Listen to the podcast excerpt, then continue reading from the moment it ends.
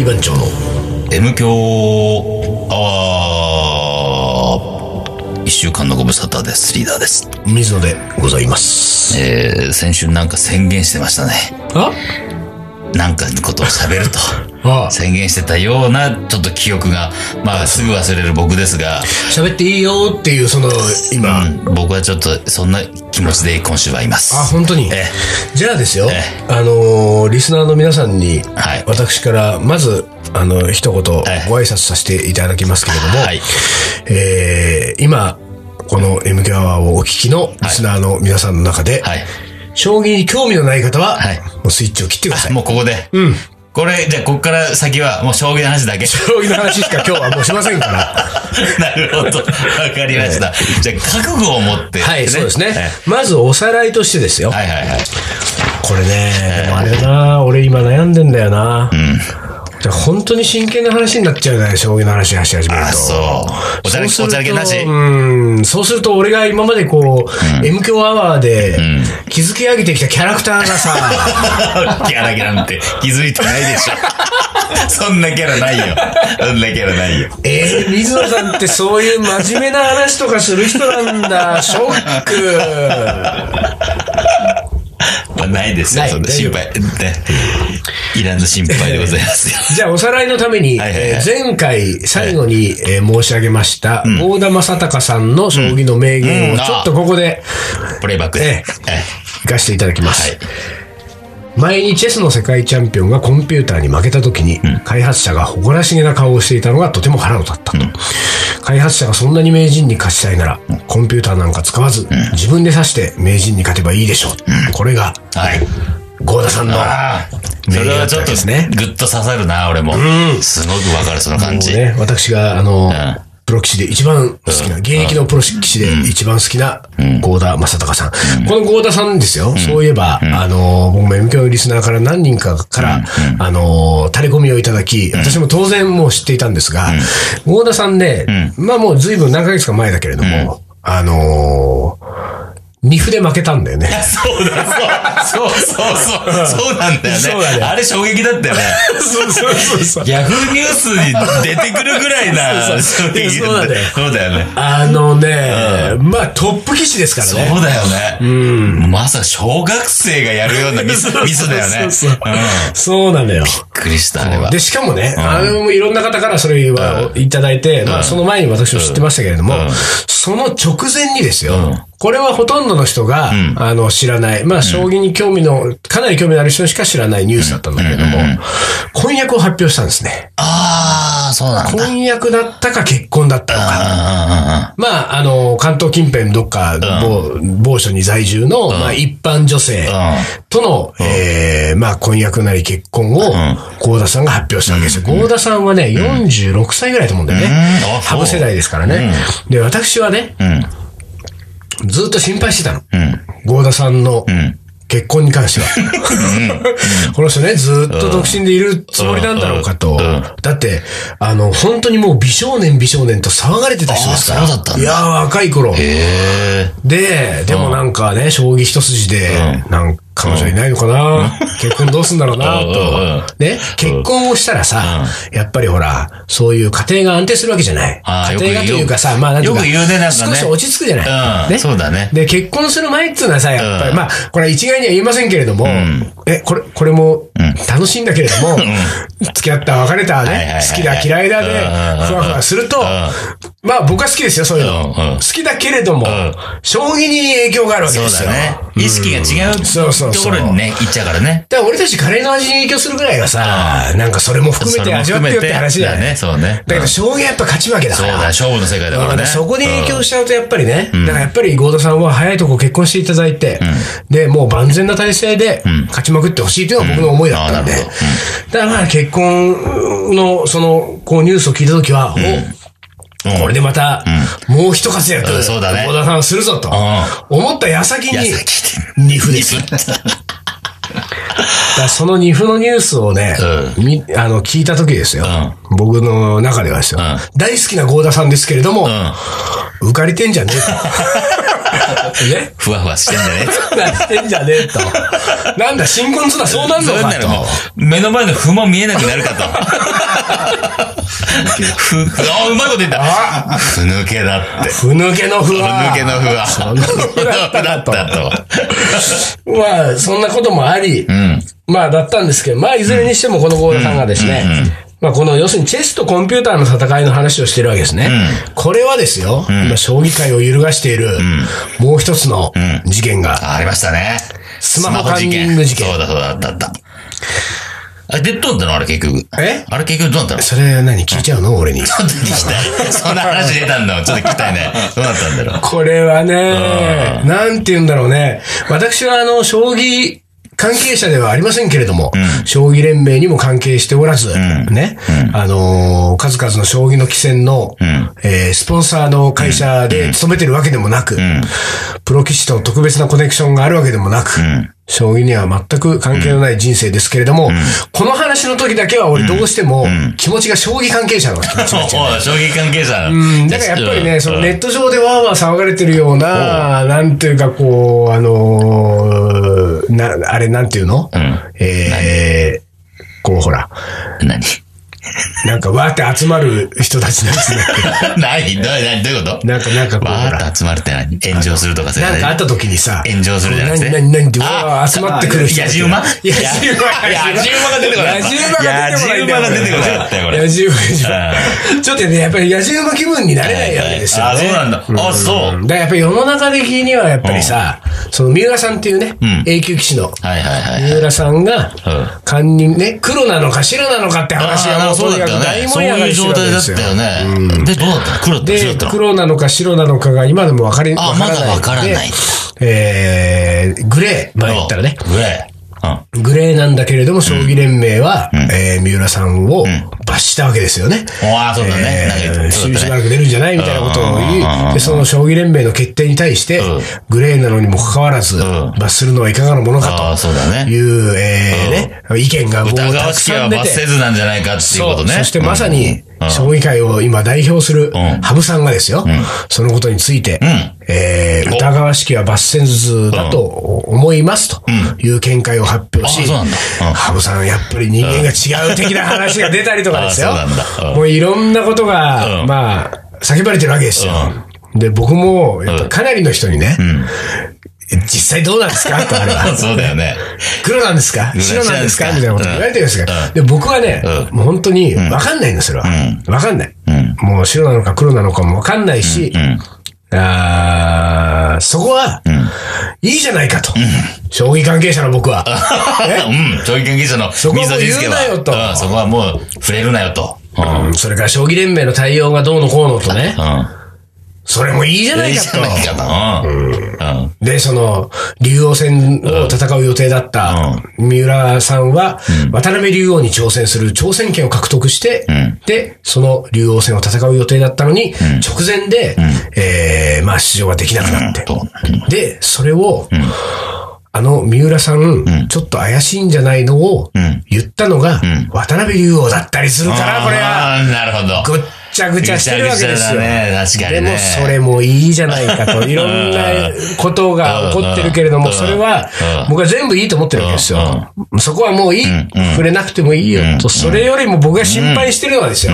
そんなレベルの話じゃないんですよ。そんなレベルじゃない。将棋というこの、はいはいはい。えー、まあ、ゲームですようん。この将棋というゲームの将来が危ないわけですよ。ほう。なるほど。AI の。あ、AI の今の、今流行りの AI、人工知能。そうなのよ。ここについてね、僕はね、とってもね、将来を危惧してるわけです。なるほど。だから別に白か黒かとか誰がどうしたら対応が悪いとかはもう全部いいから、とにかくこのままいったら、将棋がうん。つまんなくなってしまうのかもしれないと。なるほど。うん。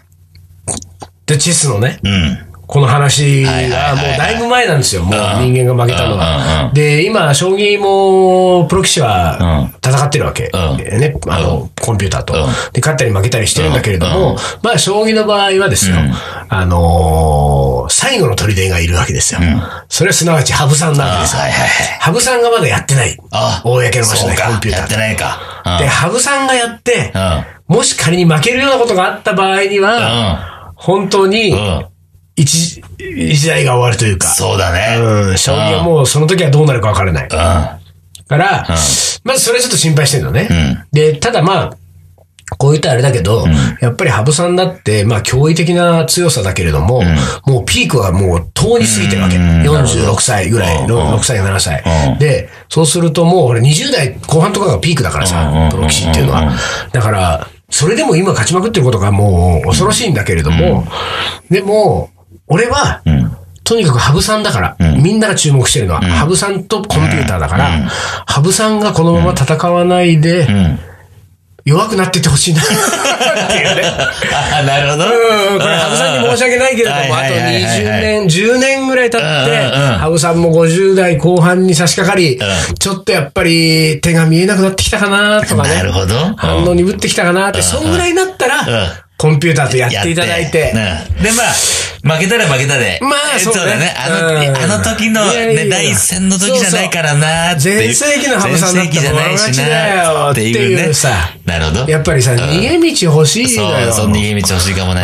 うんこれはね、あの、カレーの世界にも言えることですよ。すべての世界にね、僕は言えることだと思うよ。やっぱりね、あの、ガチンコがね、うん全部いいわけじゃないよ。確かにね。うん、やっぱ逃げ道は用意そうそうししといてね、あの、そうそうそう何回か前のあの、M 教の放送じゃないけど、ん心の隙間にね、M 教の トークがちょいちょい入ってくるわけでしょ入ってくるよなんかやっぱ隙間とか逃げ道とかそうさ、大事なのよ。そう。ほんとそう。で、うん、大事。ね、世の中すべてのものうんうん。が、だそれこそ本当さ、白か黒かの二元論じゃなかったりすそうるからね。なんですようん。グレーだからいいグレーんじゃないだからいい。グレーがいいっていうのもあったりするからね。そうだ、そうだ。ね。そう、あのね、リーダーみたいなことをね、言ってくれる人が将棋ファンにもっといた方がいいね。ああ、そうだよね。グレーだからいいんじゃないかと。グレーがいいんだよね。白とか黒とかじゃないんだよそうそうっていうさ。。うまいまずいじゃないんだよっていうところね。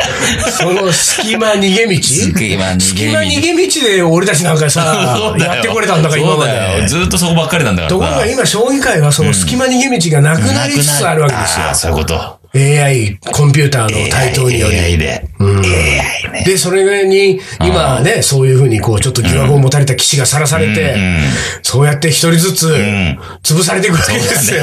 魔女狩りじゃないけど、本当になんかね。いや、ほんとね。そうなのよ。やだね、それね。いやー、だからこうなってくると。で、俺はね、うんうんあのー、まあ、もうちょっと真面目な話をさせていただくとですようん僕が将棋が好きなのうは、ん。あの、将、一言で言えば、ん将棋指しが好きなの。はあ、あ将棋。というゲームが好きなわけじゃなはいはいはいはい。将棋指しが好きなんですよ。人がね。うんところが、うんコンピューターで、その将棋指しが勉強し、するようになり、うんコンピューターの手をうん参考にして、うん。その人対人の対局をするようになってくると、うん。もう僕の好きな将棋指しが、うん僕の好きな将棋指しじゃなくなるわけじゃない。うんなるほど。裏側にコンピューターがそうだね。見え隠れするようになった。ら考えた手になっちゃうもんね。うん。なんかやっぱりさ、その人、もうこれもね、M 教で何度も言ってて申し訳ありませんけれども、その騎士の反省、ん。人となり、ん。それからその騎士を取り巻く環境、うん。えーその騎士の、えーす周りに最近起こったこと、いろんなことを含めて、そ、そういうある A という騎士と、同じように何かがある B という騎士が、こう、その対局をするわけですよ、向かい合って。そこで生まれるドラマストーリーが、面白いのよ、将そう棋は。だよね。だからそこには、コンピューターは介在してほしくないわけですよ。う んそうね。そうだよね。だから相手うんが、相手側はもう背後に、うんあの、もう何？背後霊のようにね、うんコンピューターが見え隠れする相手がもう山ほどいるわけ、今、将棋界には、プロ棋士で。で、いる中、んコンピューターの匂いが一切しないで、立ち向かっているん郷田さんが僕は好きなわけですね。なる羽生さんだって今もうコンピューターで勉強してるわけだから。ああ、そうなんだ。うん、それはもう公言してんだよ。うんで、まあ、勉強っていうことはいいよね。まあね、もちろん、ね、今はもう研究だからね。そうそう。れはね。うん。それはね、もう今は排除できなくなってうん。きてるから、うん。郷田さんだって誰か人間と人間との間で会話したりとか、勉強会をやったら、その一緒に勉強会する相手は、コンピューターで学んだっていうのを指してきたりするわけだから、だからもう今、そういうのは排除はできないんだけれども、ただやっぱりさ、そのスタンスの問題だよね。で、まあ、あるね、新書があってね、その AI の台頭について、プロ棋士に対して十何人かにインタビューをした新書があって、これすごい話題になってるんだけれども、で、しかもその新書の著者は俺も結構好きな人なのよ、将棋観戦記者としては。だけどその新書はもう、本当に僕は辛い思いで読んで、あ、そう。まあ要するにさ、そのコンピューターとの付き合い方を各棋士が語ってんだけど、若手の棋士とかはさ、いや、勝ち負けが全てなんでしょと。なるほど。手段は問わないよねと。コンピューターの方が強くて、ドライ。コンピューターで うん。ね、勉強して、うん。何が悪いんですかと。こっちはそれで飯食ってんだみたいなぐらいだよ。極端に言うとそこぐらいまでの人から、いや、僕は、あの、気に食わないですよねって言ってるやっぱり騎士もいるわけ。うん。まあ、こう出てんだけど、でももうその一冊を読んで、いろんな騎士の話を聞いて、ああ、もう、逃れられないところまで来てんだと。なるほど。コンピューターってものが。はあ。っていう、で、俺はあの新書を読み終わって、急激にうん。将棋界への熱が冷めたんですよ。あら、そう。ああ、もう僕の好きな将棋ではなくなるんだなと。んもう、もうなくなってるしね、一部ね。で、もうこれからどんどんそうじゃなくなってくんだ。うん。もう、僕は将棋という 世界はうん楽しめないかもしれない。ああ、思い起こせば、うん。大好きだった週刊将棋新聞は廃刊になったなとかね。そうだね。月刊将棋世界の雑誌はうん。未だに買ってるけれども、うん。うん。なんか出てくる情報はもう、ネットでもうすでに全て、うか、先にね先にも出てるし。出てるし、うん。なんか、あのー内容的にもね、うん。ちょっと、うん昔に比べて、入り込めてない自分がいて、NHK 杯将棋トーナメント、うん。まあ、唯一見てるテレビ番組ですけれども、これを見るときも、ん。あ、あの対局者、この手は、コンピューターで覚えたのかなとか思うと、気持ちが入んないな。とかね。うん。なんかいろんなこと。で、うん。その、郷田さんが、まあ、要するに、いわゆるハブ世代って言われている、うん。まあ、46歳、40代後半ぐらいの棋士なんだけれども、やっぱりね、僕はね、ほ、あの、僕の好きな棋士ってほとんどその世代の棋士なんですよ。で、そっから下っていうのは、もうちょっとやっぱり、割とドライで、こう、まあ、勝ち負けだから、みたいな。コンピューター別にいいじゃん、みたいな人たちだから、なんかやっぱりね、そこをこう、への突っ張りで、なんかこう、なんていうか、プロ棋士としての美学を通してくれてる世代は、やっぱりあのハブ世代が最後なんだよね。なるほどね。で、その世代が今もう勝てなくなってきてるの。あなぜなら、あ。それはうん、おそらくん、もうコンピューターに勝てないっていうことを証明してるようなもんなわけですよ。彼らが若手棋士に勝てなくなってきてるっていうことうん。は。でも、うん僕のね、やっぱりその、こう、棋士の人生と人となりとで、将棋を楽しんでいた僕からすると、その世代までなんだよね。その今、指してて楽しいのは。でもその世代の人が出てきても、相手が同じ世代だったら、楽しんで見れるけれども、相手が若手棋士だったりすると、もうなんか、もう見るに耐えない。そうなんだ。その対局は。ええそうだか。からね、やっぱりそうなってくるとですよ。あまあ、あのーもうね、あの、将棋の名言も人気がないし、2017年以降は、なんか、僕も、将棋から少し少し遠ざかって。遠ざけて遠ざけて。行くしかないのかなと、もう、将棋の話をすることもあんまりないかもしれないので、うん。ここでね、今ポンポンと頭に浮かんでいるうん。僕の好きな棋士たちの名前をうん。少し紹介させていただくとですね。はいはいはい。まあ、まずどうぞ。郷田さんですね。郷田さん。郷田さん、はいえー一番好きな郷田さん。それからまあ当然ですけれども、えー神様羽生さんね。ハブさん。は羽生さん、それから、えー、郷田さんと、えーもう一人、僕は、あのー握手をしていただいたことがある、佐藤康光さんね。これ MQ アワーのヘビーリスナーは、俺の佐藤康光編っていうのがありますからね。ね、これ聞いていただいて、佐藤康光さんとかね、あと千崎さんとかね、えー、それから、振り飛車で言うと久保さんとね、まあちょっと若いけれども、この前最近出てきたけれども、藤井システムの藤井さんね、ちょっと若めだけれども藤井システムってねなんだ？でそれぐらいの世代で言うと、えー、なめ方さんぐらいまでね。この辺までがギリギリラインですね。やっぱり彼らが、うん。あの、彼らの中でうん。閉じてうん。対局が行われてくれたら、僕はこれからも応援して、応援していくと。えー楽しんでみたいと思いますけれども、まあ、ちょっと将棋ね。でもなんか水野からのこう提言はないの？もっとじゃあ、多分さ、水野みたいな感覚の人はさ、いると思うんだよ。そうやってその、打ち手とかそのね、人のバックグラウンドを見ながらとか、その指し方？棋風？とかさ、その状態を見ながら、要は全体を見ながら、その、ただの勝ち負けじゃないところの面白さ、美学、だからね。情緒、その辺をさ、感じてる人たちにさ、多分ね、うん、多いと思う。俺が今思ってるのは、うんそういうのはもうね、あのー昔の本とかをもう掘り起こして読んでいくしかないね。あ、そう。もうこれから先はダメだもん。だってもう存在してるわけだから、そのコンピューターっていう強いものが。うん、まあなあね。うんその時点でもうこれから先、そういうドラマはもうないんだもん。そうか。だからそれがなかった時代の騎士たちの物語とかうん、寄付を遡って僕は、あの、過去を遡って楽しんでいきますよ、これからは。えー過去で酒を飲んでいく？じゃそう なんか過去、を魚に。あの、ほら、蕎麦屋にさう、ん昼間っからさう、ん一人で来てるおじいちゃんとかいるじゃん。ねね？うんあの、午後にさうん、日本酒飲んでるん。ああいうおじいちゃんはさ、余韻で酒が飲めるらしいよ。あ、本当。うんだから自分がこれまで生きてきた余韻で、余韻でをつまみに。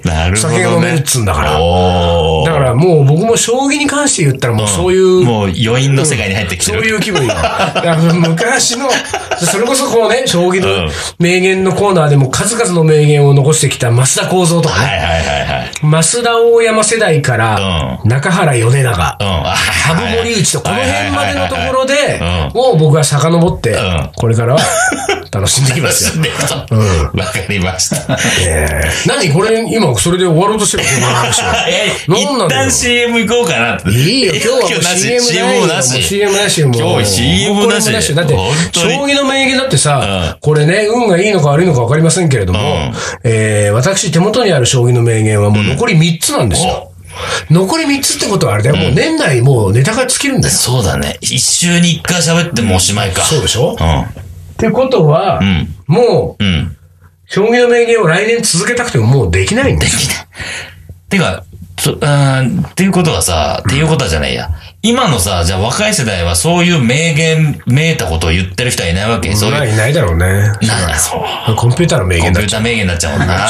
それは全然ダメだもんな。人の考えじゃないもんな。この名言もさ、一緒よ。うんその、今の話と、コンピューターがなかった時代だからこそ、生まれる言葉だから重みがあるわけじゃない。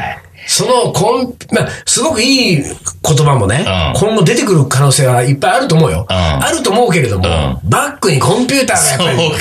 さあ、ちらついちゃうじゃない。つくね、確かにうねん。そうなっちゃうとさ、うん。今ね、なんかその、ほら、あの、プロ棋士は、将棋指した後に、はあの、何、こう、局後にさ、感想戦っていうのをやるわけですよ。ね。で、感想戦っていうのは、まあ、初手からこう並べ直して、ここどうだったのかな、とかって話をね、するじゃない。でそういう時に、まあ、もちろんその、対局者同士じゃないにしても、その外野も集まってきてなんか、とか、研究室の方での会話とか、そういうところで交わされる言葉でね、あの、これは、ん。人間の手ですかって言葉があるらしいね、今。ほー。なるほど。この言葉が出ちゃうんじゃもう。そういうことか。はあ。だから、えーこの手、この一手でうん。決まりましたね、みたいな意外な一手があった時にうんうん、これって人間の手ですか？それは言わないけれども、その後にうん。続くのは、それともコンピューターに教わった手ですか？っていうことなわけじゃない。ね。そこにさ、もうさ、うん。疑いがかかっちゃったらさ、もうもうね。そうだね。もうそれ出しちゃったらもう本当コンピューター同士やらせといて、それを見てるだけみたいな。そうそうでね俺はねそうんね。ちょっと、そういうね、うん。うん。あの、将来の話で言うと、俺そういう楽しみ方は俺あると思ってるわけ。んうんだから例えば、タッグマッチとか。だから、プロ棋士とコンピューターがもう組んで、そうだね。うん。組んだ同士がや最るとか、ね。なんかそういうコンピューターを使った新しい将棋の楽しみ方は俺いっぱいあると思う。で、いっぱいあるから、それは多分盛り上がっていくと思うんだけど、まあ、何度も言うように、それは僕の好きな将棋じゃないんで、まあ、それはそれで見るかもしれないけど、これからも。でも、なんかもう、今、今までのような、こう、将棋に対するね、熱は、やっぱ持てないんだけれども、ただ、これは人間の手ですかっていうね。いや、それはさ、ね、リーダーのお店行ってさ、食べた人がさ、いや、美味しいです。これはリーダーのカレーですかっていうね。うんなんかそれ、コンピューター、え、コンベクションオーブンとかで作ってんじゃないですか？みたいな、工場ね。で作ってんじゃないですか？そうそうそうとかねそう。っていうことにやっぱりね、なってくるっていうのはね、人間の手ですかだもんな。へーそうなんだ。それ最初だ、誰が言ったんだろうね、それ、その、これはコンピューターいや、もうですか？必然的にそういう話が普通に出てくるんだやっこんな手指すの人間で今まで、だって人間が今まで定石っていうものを作ってきたわけだかうんら。で、その定石を覆す手がいっぱいコンピューターが生んでるわけでしょ？でさ、俺の大好きなその増田幸三先生はですよ、新手一生っていうさ。その格言をずっと彼は掲げてたわけですよ。うん彼の言葉ですよ。新手一生。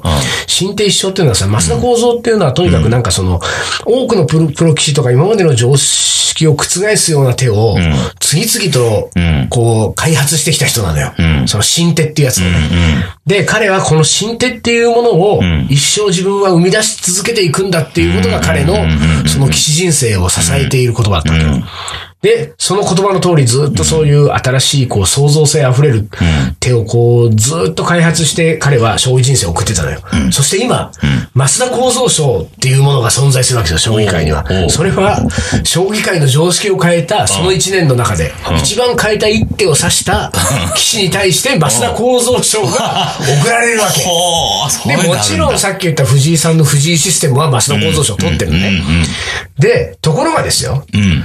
今後増田構造賞なんてもんはさ、もうコンピューターがバンバン取っていくわけですよ。そうだよね。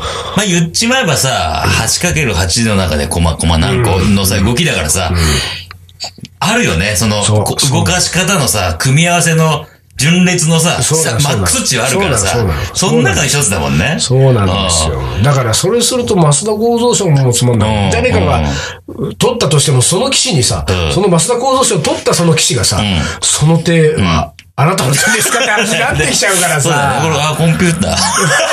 ってことになっちゃうよねコンピ。ューターで取っちゃった。そうだよね増田構造賞。そういうことだよね。なるじゃなうんい。なるね。寂しいね。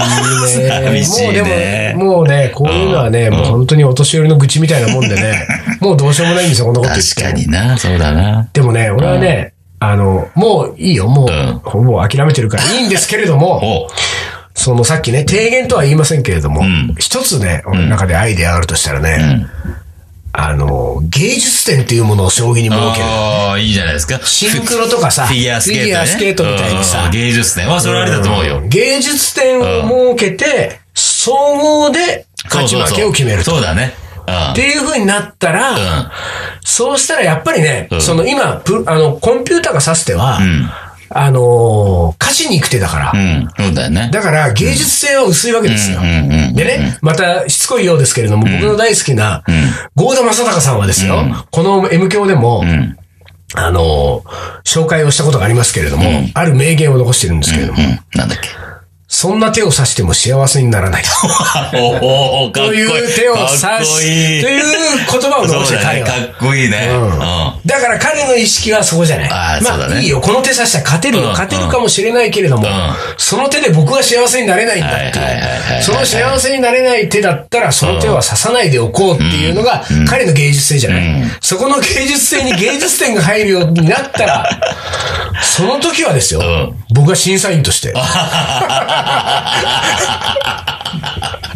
そうだね。そうだよね。ええでも芸術性をちょっと見極められる人じゃなきゃいけないからね。そうなんです今の若い世代は芸術性は見極められないだまあまあ、そん。なことね、そんな偉そうなこと言える立場じゃありませんよ、僕だけれども、まあ、少なくともやっぱりね、そういう芸術性とか、ストーリーとか、ドラマとかそのなんかドロドロした感じとかね。あの、し婚約を発表して、直後に2歩やっちゃうのがいいんじゃない？そうだよねから好きなのよ。そうだよねコンピューター婚約発表してもさ、うん絶対2歩しないしないよね。うん。うん。それじゃあさ、そうだよね。